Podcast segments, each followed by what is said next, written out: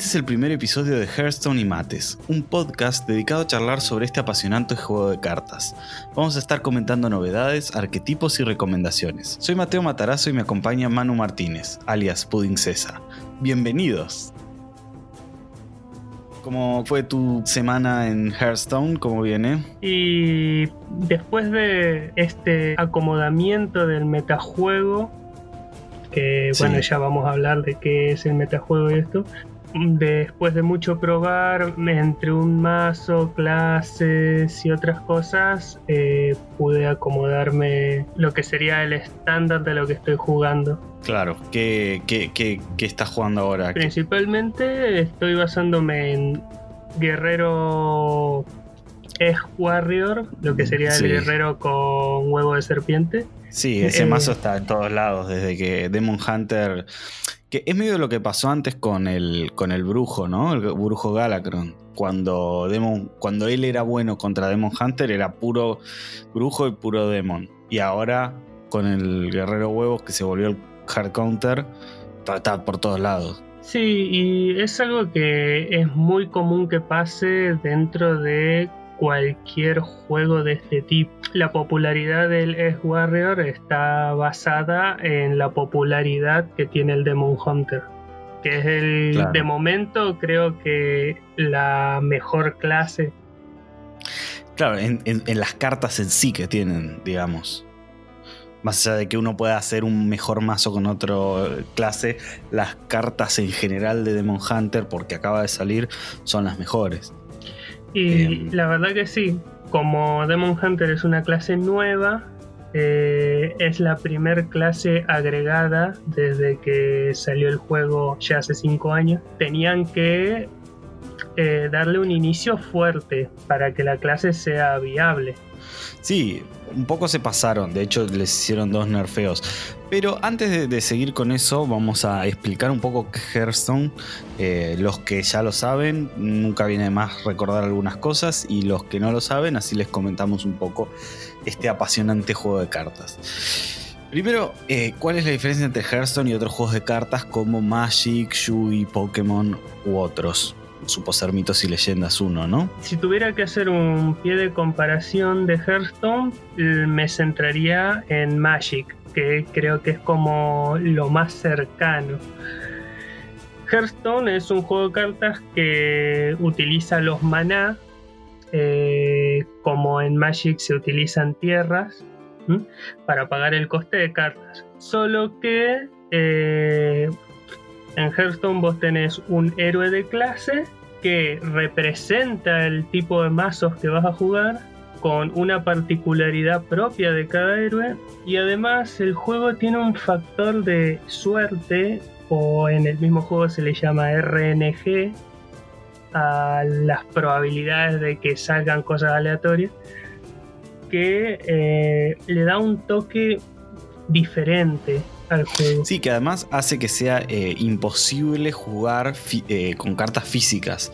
Y eso me parece que es uno de los principales eh, puntos de interés que tiene Hearthstone, ¿no? A diferencia de Magic o, o que es un juego que es de cartas, pero que no se puede jugar con cartas, por esta cuestión de que, por ejemplo, hay cartas que te dan esbirros aleatorios. Dentro de todos los que existen, invoca un esbirro y eso es algo que no se podría hacer con cartas físicas. Entonces ahí hay un componente videojuego que Blizzard, que es la empresa que hizo Hearthstone, logró manejar muy bien. Y creo que eso es como lo que lo diferencia de otros juegos, ¿no? De cartas. Sí, totalmente. Eh, y no solo invocar esbirros aleatoriamente, sino todo lo que es crear cosas que no existen, eh, agregar infinidad de copias de una carta a tu mano o a tu mazo, copiarte el mazo del rival a tu mazo. Y, bueno, y ya adentrándonos en el juego, ¿no? Em, si querés, contemos un poco eh, las partes que tiene. O sea, o sea, están las cartas, ¿no? Los personajes, que ahora vamos a profundizar, pero ¿qué tipo de modalidad de juego hay? Eh, se puede jugar en competitivo, se puede jugar en arena, gresca, campo de batalla y aventuras. ¿Querés contar así muy brevemente qué es cada cosa? Bueno, en sí eh, el modo competitivo es eh, lo que sería el modo de juego normal, solo que subiendo o descendiendo posiciones en una tabla en base a si ganas o perdés. Eh, básico de cualquier juego de este índole que además con cartas que uno tiene, consigue con sobres, ¿no? Con, uno solo se hace mazos con las cartas que uno tiene. Exactamente. Eh, ya de por sí, al iniciar el juego, vos vas a recibir un conjunto de cartas básicas que corresponde a cada clase de personaje y esas las vas a tener siempre. Y después, bueno, hay un conjunto clásico, ¿no? Conjunto clásico son cartas que no se te regalan al empezar una cuenta de Hearthstone, pero que siempre van a estar para usarse. Eh, hay que tener en cuenta que todos los años salen tres expansiones de cartas que rotan eh, a un, cada, un debido tiempo. Cada año. Cada dos años. Claro, lo que hace que cada un año cambien, se vayan tres y se empiezan a agregar tres nuevas y, y así. Eh, de esa manera eh, las cartas de Hearthstone van cambiando todo el tiempo, pero el conjunto clásico es el conjunto que va a estar siempre, excepto en algunos casos que ya hablaremos, pero esas cartas se consiguen a través de sobres, sobres digitales claramente, que uno puede comprar con oro del juego o con plata de verdad, eh, o completando determinadas misiones, o bueno, otras modalidades que hay de conseguir cartas. Así uno se va construyendo una eh, biblioteca o una colección de cartas de distintas clases con las que se puede ir armando mazos. Eso es como lo básico del juego competitivo. Arena es una modalidad en la que se elige una clase y se van eligiendo cartas al azar de tu clase y cartas neutrales en las cuales uno se va haciendo un mazo al azar y empezás a jugar contra otra persona. Vas acumulando victorias hasta tener tres derrotas y en ese momento termina tu arena, digamos, y conseguís un premio equivalente a tu cantidad de victorias. ¿Cuántas son las máximas? 12, ¿no? Creo que nunca llegué al máximo de victorias en arena. Tampoco es que soy de los jugadores de arena, pero entre 10 y 12 creo que estaba el máximo de victorias. No, yo una vez llegué a 11, pero no sé. Hoy, hoy llegué a 9, a 9 en arena. Y eh, saqué captura de pantalla porque y me empezaron a ganar mazos que tenían legendarias que vos decís, como en arena tenés, bueno, Sefris o tenés a Reno, Jackson o cartas así, Siamat, ¿what? Pero bueno, no importa, eso es otro. ya explicaremos. Hay un tema con lo que es los tipos de juegos que, así como el campo de batalla que fue agregado el año pasado, eh, y lo que es arena y competitivo, es que hay distintos tipos de jugadores que basan su experiencia en Hearthstone en centrarse en uno de estos tipos de juegos. Hay jugadores que solo juegan arena en Hearthstone, que no son jugadores del formato competitivo, o jugadores que eh, se basan en campos de batalla, que es una modalidad estilo Battle Royale, creo que se dice. Sí, es eh, un una modalidad en la cual eh, no es con las cartas clásicas, o sea, no es con el tipo de cartas tanto arena como competitivo, como vamos a ver Gresca, es con las cartas de los conjuntos.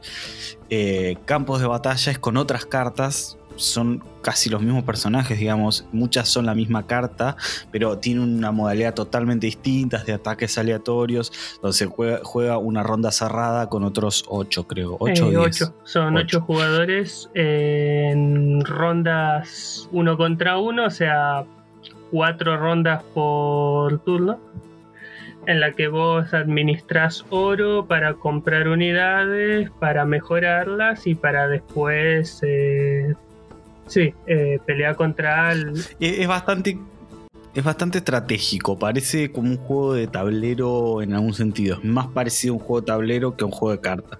Da una sensación así, que, es como un refresh que le quisieron hacer al, al Hearthstone el año pasado, que Blizzard viene haciendo como un refresh porque al parecer venía como medio para abajo la imagen de, de Hearthstone. Eh, pero bueno, ya ah, probablemente hagamos un capítulo especializado en campos de batalla. Eh, la Gresca es un evento especial de la taberna de Hearthstone que se renueva los miércoles, eh, por lo menos en Argentina, los miércoles de cada semana y que consiste en proponer una regla o alguna condición especial dentro del juego y eh, durante toda esa semana vos jugás con esa condición dentro de la gresca. Esta condición puede ser tanto elige una clase y te daremos un mazo aleatorio o el tercer hechizo que juegues cada turno cuesta cero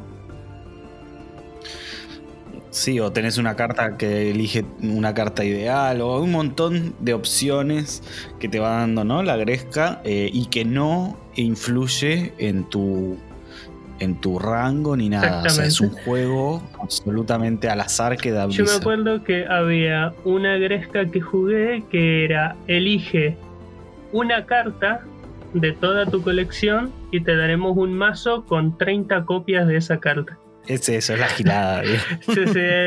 ¿Qué podemos inventar esta semana? Y si la primera gresca que uno gane, le dan un sobre. Eso está bueno saber. O sea que tenés asegurado un sobre gratis cada semana. Y las aventuras están muy en relación a las expansiones. Ahora lo vamos a trabajar. Pero eh, se supone que cada expansión ¿no? Trae una aventura que uno va completando como determinados juegos con determinados mazos que ellos te van armando, que no tienen nada que ver con los mazos eh, y las cartas de los conjuntos que, se juegan. Eh, es eso, es una aventura, el modo aventura del juego, eh, en el cual uno va consiguiendo, de hecho hay cartas como las de El despertar de Galacron, ¿no? Las aventuras muchas veces son gratis, muchas veces son pagas con oro o con plata, que estas cartas de la aventura de despertar de Galacron están hoy en meta. El guerrero huevos, del que hablábamos, juega con muchas cartas y se basa mucho en cartas que estaban en aventuras y que no te van a salir en sobres. Eso es eh, importante tenerlo en cuenta, que a veces está bueno ahorrar oro para las aventuras, ¿no? Sí, sí, es más, eh, esto de aventuras que te dan cartas es algo que se pidió volver a implementar el año pasado porque algo que se abandonó durante un par de años después de la primera expansión que se había agregado de Nax Ramas, por ejemplo, que fue la primera aventura agregada a Hearthstone, era una aventura que te añadía cartas a tu colección a medida que la pasaba, que la ibas completando. Lo que fue el año 2018 tenía las tres expansiones que rotaron este año, no te daba ninguna carta, eh, te daban sobres, pero no te agregaba ninguna carta a la colección, entonces no variaban en el metajuego que tengas o no la aventura. Y, además se permiten eh, como modular el metajuego sin hacer nerfeos, o sea, sin cambiar las cartas en sí mismo, eh, afectar el juego en mitad de una expansión, ¿no? Es como un as bajo la manga que tiene Blizzard por si pasa algo determinado, ir modulando determinadas cosas y agregando cartas. Es muy increíble porque, eh, poniendo como ejemplo la última aventura que salió del despertar de Galacron, que tenía esto de agregar cartas, al ir desbloqueando las cartas de la aventura semanalmente por parte de los de Blizzard, generó que durante un mes, cada semana, el juego, el meta del juego, cambiar agresivamente. El meta eh, nos referimos a los mazos más fuertes. Después lo vamos a profundizar, pero serían los mazos más fuertes que se pueden jugar. Yo creo que para seguir con el tema de personajes, eh, tipos de mazos y eso, podés comentar un poco eh, en el universo, o sea, dónde se inscribe Hearthstone, ¿no? Que es esto del universo del WoW y qué vendría a ser Hearthstone en ese universo. bueno, Hearthstone es conocido como eh, Héroes de Warcraft, que está ambientado en una taberna que estaría en el mundo de Azeroth, lo que es el mundo de en el que viven los personajes de World of Warcraft. Para los que no hayan jugado el WoW, también lo que es Warcraft 3, Warcraft 2, ¿no? Vos cuando vas a crear un mazo, vos lo que tenés que elegir es un héroe que va a ser el representante de tu mazo, ¿no? Que representan las distintas clases que vos puedes elegir dentro del mundo de World of Warcraft, ya sea guerrero, mago, brujo. Cuando vos elegís la clase, eh, tipo que yo elijo guerrero para hacerme un mazo en, en Hearthstone, el personaje representante del guerrero es el más icónico de los guerreros de World of Warcraft o uno de los más icónicos. En el caso de Guerrero tenemos a Garrosh Hellscream, que sería durante varias expansiones jefe de la Horda, ¿no? Hijo de uno de los personajes más importantes de Warcraft 3, que era Gromash, que es una carta legendaria. Después tenemos, por ejemplo, en chamán tenemos a Thrall, fue el fundador de la Horda, que es un chamán muy importante, un orco chamán muy importante. En el mago tenemos a Shaina Prothmur, una maga de Dalaran, que es de momento la segunda maga más poderosa del mundo de Warcraft. ¿Quién es la primera? El primero es, bajo mi opinión, es Khadgar. Es una carta legendaria. Y también era una, una skin de mago, o sea, un cambio de aspecto de mago que se Ah, podía conseguir. Todo esto lo decimos por, para explicar que hay algo que se llama el lore, ¿no? Como la historia de WoW, que es todo un universo como el del Señor de los Anillos, enorme construido, en el cual las cartas de Hearthstone están inscriptas y un poco su identidad, en muchos casos mucho de su identidad de las cartas, en otros no tanto, están basadas en ese mundo. Entonces, no es que las cartas solo son guerrero porque son guerreros, sino que hay toda una identidad detrás del ser guerrero que no solo está apoyada en la identidad que le quiere dar Blizzard en Hearthstone, sino en todo un universo de historias y expansiones que son como capítulos de libros o libros enteros eh, de este universo. Entonces eh, está bueno entender que Hearthstone está inscripto en toda una historia en todo un universo en el cual se desarrollan un montón de personajes y entonces por eso hay determinados personajes, por ejemplo, que son cartas más especiales, a las que se llaman legendarias, hay cartas más comunes, por, por también la importancia de ese personaje en esa historia. Es como tener una carta de San Martín o de Belgrano en nuestra propia realidad, digamos, por decir una Exacto. manera, ¿no? La Eh. particularidad de las cartas legendarias es que normalmente un mazo de Hearthstone contiene 30 cartas, ni una menos ni una más. Vos podés poner en tu mazo dos copias de cada carta que vas a usar, excepto de las cartas legendarias, de las cuales solo puedes llevar una copia. Y esto tiene una lógica, porque personajes legendarios como pueden ser eh, Gromash, el padre de Garrosh, solo había uno. no existían dos Gromash. En cambio, un mago de la ciudad, hay muchos magos en una ciudad, como en. Eh, Entonces, esto tiene, tiene su lógica. Exacto. eh, cada. mm, Entonces, recapitulando, las legendarias solo se puede tener una, las eh, normales, las raras y las épicas, ¿no? Son las otras tres clases y que tiene que ver con la dificultad que es que te toquen en un sobre. Cada sobre tiene cinco cartas, de las cuales en general cuatro son comunes y una es rara, aunque puede ser que te toque una épica y muy rara vez puede ser que te toque una legendaria.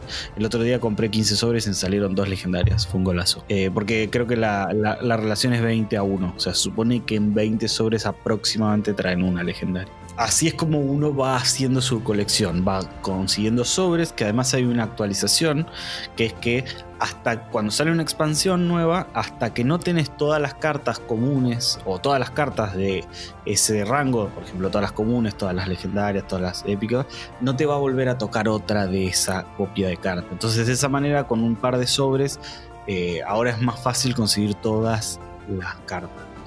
Eh, por lo menos todas las comunes de las cartas de la expansión. Eh, lo cual está bueno porque el juego eh, tienes dos modalidades, la modalidad paga o la modalidad gratis para jugar, como se dice free to play, que es eh, jugar sin poner plata en el juego, con las propias mecanismos que tiene el juego para dar recursos para conseguir sobres, que es una modalidad muchas veces más difícil, por lo menos para los que están empezando. Hay jugadores expertos que a veces juegan a empezar de cero free to play y en tres días llegar a los rangos más altos. Bueno, eso es complicado, pero requiere mucho conocimiento, ¿no? Exactamente. Cabe destacar que si sos una persona que está considerando la idea de si jugar o no, o qué tan dificultoso será empezar y jugar free to play, el mejor momento para empezar a jugar Hearthstone es ahora. Porque el añadido de la nueva clase a los nuevos jugadores se les dan una cantidad enorme de cartas de regalo por empezar. Eso más que si acabas de empezar, te regalan un mazo profesional. Además, esta nueva eh, actualización de los sobres, que es más fácil conseguir toda la expansión. Y además acaba de derrotar eh, tres expansiones. Entonces ahora estamos en el momento del año con menos expansiones. Entonces es más fácil conseguir más cartas importantes. Eh, bueno, dentro de lo que es el juego competitivo, nosotros tenemos dos modalidades. Lo que es conjunto estándar o juego estándar que, que se le llama ladder, que solo se compone de las expansiones de los últimos dos años, ¿no?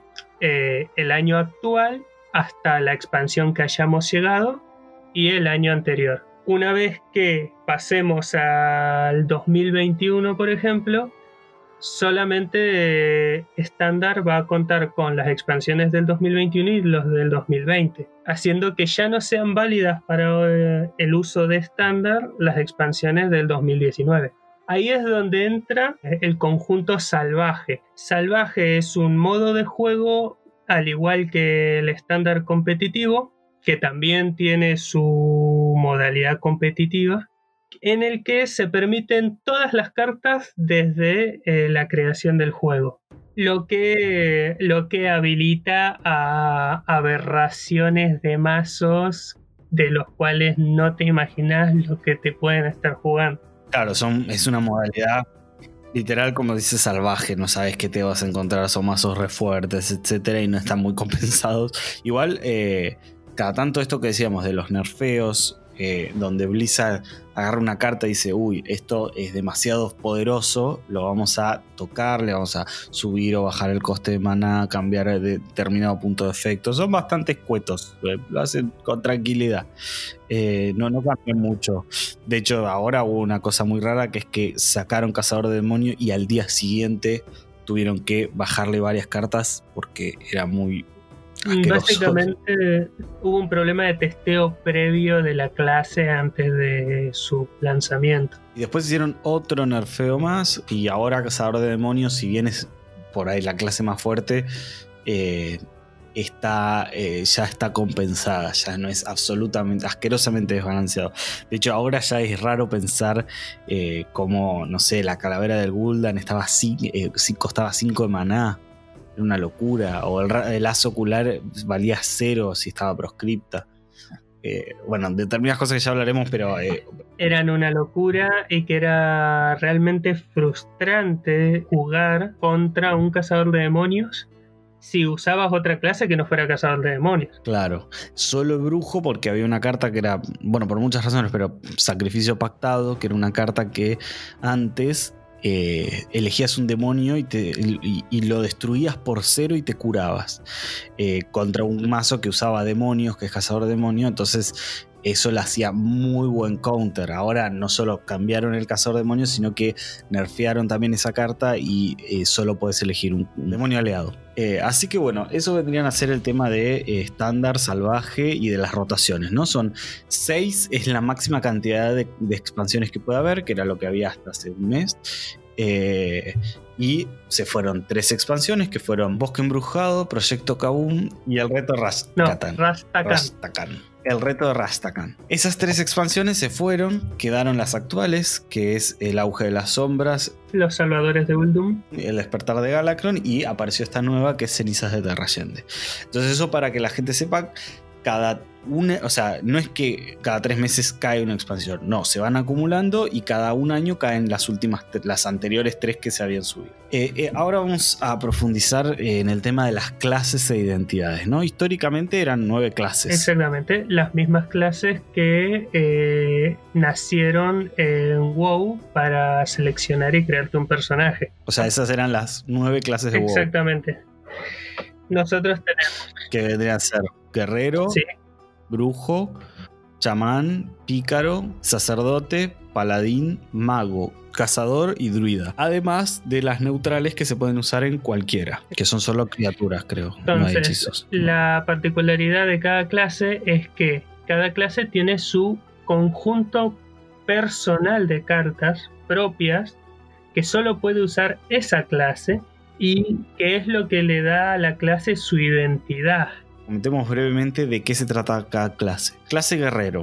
Eh, la clase de guerrero es representada por la fuerza bruta al tener esbirros que tienen la particularidad de poder atacar apenas se bajan, mejorarse cuando están heridos o proporcionar armadura o bloqueo al personaje. Perdón, eh, eso de la armadura tiene sinergia con que es un personaje que usa muchas armas también. Entonces se pone armadura para poder pegar y no recibir daño a su vida. Cada clase en Hearthstone además tiene una habilidad especial propia de esa clase que no es una carta, pero que pagando cierta cantidad de maná se puede usar cada turno. Lo que caracteriza mucho al brujo es eh, el hecho de tener efectos perjudiciales que se podrían considerar perjudiciales como son pagar vida o eh, descartarse cartas o sacrificar bichos de su propio control para obtener beneficios. Entonces es una carta que paga un coste por un beneficio mayor. Además de que se centra mucho en la utilización de demonios, invocaciones y esas cosas. Sí, es una clase más bien de control, si bien hay eh, brujos agro como el brujo So, pero genera una, por las cartas que tiene es una clase que trata de controlar, ¿no? De manejar la mesa con sus hechizos, es una, es una clase en general difícil de usar porque requiere eso, requiere cierto conocimiento del juego para poder anticipar jugadas del oponente, para poder usar bien Además, eh, tenés que saber bien si es estás en un momento en el que podés pagar lo que te está pidiendo la carta para obtener ese beneficio. Ya de por sí, la habilidad especial del brujo es pagar dos de sus puntos de salud para robar una carta. Que es, de hecho, para mí la habilidad más poderosa en lo que te da, porque robar una carta es bastante más fuerte de lo que parece, pero con un coste alto que es perder vida y eso puede ser perjudicial en enfrentamientos contra mazos que son muy agresivos. Luego chamán, chamán es una clase extraña.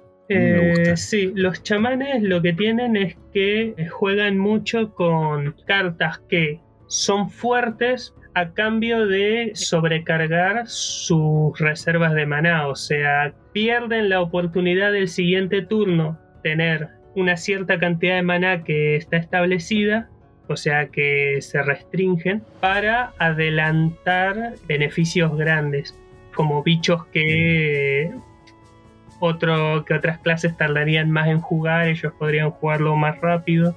Fuera de eso, también el chamán juega mucho con lo que es eh, evolucionar sus esbirros. Es una mecánica muy propia del chamán que es transformar bichos que él tiene en bichos random, aleatorios, pero de mucho mayor coste. Es, una clase que tiene cierto componente de control también. Eh, ¿no? Por cartas como Maleficio o como Choque de Tierra, que son cartas que no, no solo va al ataque y pones birros poderosos, sino que tiene cierto control, hacer daño con hechizos, o sea, tirar hechizos que hacen daño. Eso es, es una carta que no es control como brujo, que es más cartas difíciles de usar en el sentido de una cosa por otra cosa para poder destruir un esbirro, para sanar tanta vida, para poder hacer un hechizo que te saca vida, como esa modalidad, pero igual tiene como una dificultad y con controlar la mesa y poner esbirros poderosos. Vamos con Pícaro, clase interesante oh, también. El Pícaro es una, una, pasada. La particularidad principal de Pícaro es que eh, suele tener normalmente esbirros con sigilo que les permite estar en mesa y no poder ser objetivo de hechizos o de ataques al menos hasta que ese esbirro egue. Y tiene una mecánica particular, eh, como la de sobrecarga que hablábamos, que es la de combos, que es cuando uno ya usó una carta en el turno, hacer algo más. Básicamente, eh, cartas que son de fuerza media de por sí, pero que si usaste una carta previa, te da un beneficio adicional. Es un mazo que convea mucho cartas de coste bajo para hacer daño, limpiar mesa, aunque no muy grandes, porque no tiene una capacidad de daño muy grande. Es una clase bastante versátil ¿no? Eh, que se puede adaptar bien a determinadas circunstancias, excepto que los fuercen mucho. Digo, tampoco es una, una clase muy abarcativa esto, ¿no? Contra un mazo de tokens le va bastante mal, porque no puede hacer áreas enormes y destruir todo, pero puede ir adaptándose y jugar muy bien a tempo, ¿no? Que es lograr que cada turno sea un turno eficiente. Los turnos siempre van evolucionando de turno 1 tengo un maná hasta turno 10, que es el máximo de manás que puedo tener y a partir de ahí siempre 10. Obviamente las cartas van a tener valores de maná. Seguimos con sacerdote, clase de mierda, lo odio. El sacerdote es como una clase que da asco. Acá no somos el club de fan de sacerdote. Eh, pero, ¿qué es lo que da asco? Eh, con asco me refiero a que es una clase tediosa, ya que la habilidad del sacerdote es curar salud tanto a él como a sus esbirros, se basa en esbirros que son molestos, que no te dejan jugar, básicamente. Y, eh, hechizos de mucho control. O sea, creo que para mí es la clase de más control. Porque Brujo tiene su parte de control, pero tiene su parte de demonios y de esbirros poderosos y jugar con sus efectos. Yo considero que está a la par con el mago en el tema del control, solo que es dependiendo un poco de las expansiones. Eh, lo que tiene el sacerdote es que es complicado porque nunca tuvo una, una personalidad bien definida la clase, por eso se hizo un rework de la clase hace poco, porque era mucho de hacer combos, pero no de tener mazos muy específicos, pero en sí se supone que es un mazo que le da estamina a sus esbirros. les permite aguantar más al poder curarlos eh, puede intercambiar más veces bichos con el oponente y él no perder los suyos. A ver, jugar contra un buen sacerdote es divertido. El problema es que ahora, en la actualidad, sí, hay una modalidad que es el sacerdote resurrección que es una es aburrido, juega a ganarte por aburrimiento, básicamente. Y si eh, no... porque un buen sacerdote Galacron es divertido de jugar. no, es tan aburrido, digamos. Paladín. Paladín es la clase que de momento por esta expansión está en su peor momento. Sí, y convengamos que viene más, o sea, los únicos paladines que van funcionando hasta ahora en los últimos, últimos años es Paladín Mechas, que tampoco es una clase, no es una estructura típica de Paladín, y Paladín Murlocs, que tampoco, o sea, Paladín, sus arquetipos clásicos no vienen funcionando muy bien. Los paladines suelen ser, eh, una, suele ser una clase así como de la luz, recta, ¿no? Que juega con eh, la habilidad escudo divino, que es como su base, que permite a un esbirro o sea, es el próximo daño que recibe. Exactamente. Y esta habilidad le permite proteger a sus esbirros para intercambiar y después eh, boostearlos, eh, mejorar sus estadísticas. Claro, les da ataque les, eh, o a las del oponente, juega mucho con eso también. Le quita ataque al oponente, le quita vida, le quita, pone la vida de todos los esbirros de la mesa en uno. Entonces es una clase que maneja mucho con, con, con sus esbirros. De hecho, su poder de héroe es invocar un esbirro 1-1. Mago. El mago mi clase favorita y para mí es la mejor clase de Hearthstone. Mm. El mago es, un, es una clase especializada más que nada en el control de la mesa, que juega mucho con el lanzamiento de hechizos. Su poder de héroe es generar un punto de daño. Ya de por sí su conjunto básico está compuesto por un esbirro y ah, nueve hechizos. Que esos hechizos pueden variar entre hacer daño a la cara, a esbirros, congelarlos, convertirlos en ovejas, eh, explotar la mesa del rival, eh, robar cartas. Es una clase versátil que se basa mucho en el control de la mesa. Eh, realmente es muy difícil que un mago te atraque de una manera agresiva. Sí, en general limpia la mesa y va poniendo sus bichitos pero convengamos que es una clase, porque tampoco en los últimos tiempos ha sido muy meta. Si bien tiene hoy dos mazos, uno muy fuerte que es el Highlander, pero que además se basa en cartas que no son de mago, que son muy poderosas. Y el mago solo hechizos, que también es un mazo interesante, divertido jugar, pero tampoco es de los más poderosos. En realidad, el, más, el mago Highlander sí es de los mazos más usados en torneos. Eh, porque es muy consistente y eso, versátil. Mazos Highlander que de por sí se le corresponde a mazos que solo llevan una copia de cada carta, o sea, mazos sin duplicado. Eso considerando que Mago tiene su propia carta de Highlander de clase, da una variedad de juego bastante bueno y que se puede adaptar muy bien al metajuego de hoy. Eh, cazador, ¿sí? Vamos con Cazador. esta es una de mis favoritas, Cazador. Bien, Cazador es una clase que se caracteriza principalmente por el uso de bestias, que es como un tipo de esbirro específico, y sus cartas benefician uso de este tipo de esbirro específico. Y además, por su poder de héroe, que es hacer dos puntos de daño al oponente, es una clase muy de hacer daño. suele de ganar por daño. Suele tener arquetipos eh, basados en la agresividad ya que su poder de héroe eh, es ya de entrada agresivo. Claro, no es un mazo de control, no es un mazo que te va a ganar eh, destruyéndote tus esbirros. Es un mazo que todos los turnos te va a tratar de hacer daño, daño, daño, daño hasta que te mueras antes de que puedas hacer mucho. Bueno, era bastante tóxico el cazador dragones, eh, la expansión anterior hoy sigue existiendo, pero por ahí no es el más fuerte de cazador. Sí, igual lo que eh, siempre se va renovando es o cazador bestias, que bufea mm. sus tipos de esbirros específicos para partirte la cara en dos turnos. O eh, cazador face, que se centra en ignorar todo lo que hagas y solo pegarte a la cara como un macaco. no te metas con el cazador face. E incluso lo que es el cazador Highlander, que otra de las clases que tienen esta mecánica eh, con carta propia de habilitada para esta mecánica. Su carta Highlander de por sí le permite ir full macaco a tu cara. Claro, invoca una criatura 8-8 que va con carga, quiere decir que ataca directo cuando entra. Eso es eh, bastante poderoso el cazador en ese sentido.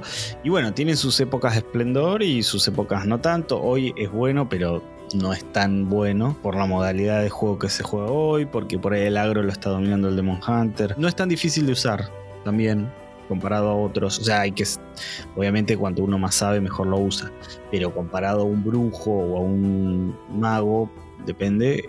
El, cazador no es una clase complicada, es una buena clase para empezar. Sigamos con Druida. Druida es otra clase interesante. Druida es como una clase que eh, al ser así tan relacionada a la naturaleza y esto, se centra en lo que es el lado salvaje y las criaturas grandes, ¿no? Eh, grandes árboles de guerra, grandes bestias de batalla.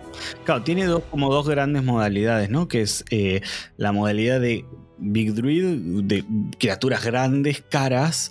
Entonces tiene cartas que te ayudan con tu, tu, maná, que los primeros turnos por ahí no haces más que eh, sumarte más cristales de maná y entonces de golpe tenés un montón y bajar una criatura poderosa. Eh, se conoce como rampeo. Rampeo, claro. O una modalidad de tokens. Ahora hay, pero está más desaparecida. La expansión anterior tenía una muy buena de tokens. Llegué a rangos altos con eso. Eh, que es cartas que invocan esbirros, pero que no son esbirros que vos tenés en tu mano. Entonces invocan varios y después vos los bufiás, les empezás a dar ataque, ataque, ataque, y si no te limpiaron la mesa, rompen en. Te van full macaco. Full macaco. Y tienen una, eh, una mecánica propia que es elige una opción, que las cartas tienen dos opciones y uno elige qué hacen. A mí me encanta eso, en especial con la misión de de, Uldum, que cuando completas la misión usas los dos efectos y te fuiste a la... Y por último tenemos Cazador de Demonios, ¿no? Que es la última agregada. Sí, que es lo más loco de todo porque su habilidad especial de héroe, que por cierto no mencionamos habilidad de druida, gana un punto de armadura, un punto de ataque para golpear. Habilidad de pícaro, se equipa una daga 1-2 para golpear dos veces. La habilidad del chamán es invocar un tótem, que hay de cuatro, creo, mm, tótems distintos que hacen distintas cosas. Bien, entonces, Cazador de Demonio es la primera clase agregada fuera de las nueve sería como la décima clase. Y es la única clase cuyo poder de héroe cuesta un maná. Y que es un puntito ataque con el que puede atacar. Que es muy, muy duro. La verdad. Ya que las características que representan al cazador de demonio es cartas que se benefician de que tu héroe pueda atacar, haciendo que este poder de héroe que cuesta menos que los poderes de héroe de otros, te dé cierta ventaja, por lo menos de principio de juego. Y es muy agresiva. Totalmente agresiva. Además de una mecánica propia de sus cartas llamada proscrito o marginado, depende en qué idioma tengas el juego fortalece una carta cuando ésta se encuentra en el extremo izquierdo o extremo derecho de tu mano.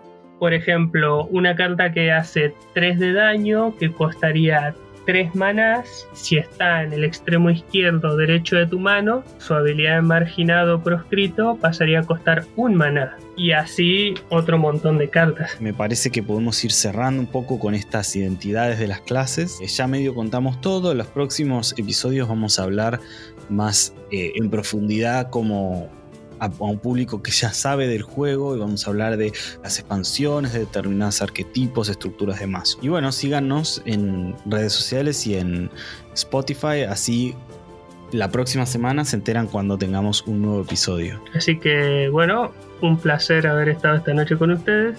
Igualmente Manu, y nos estaremos viendo el próximo fin de semana. Dale, nos estamos viendo.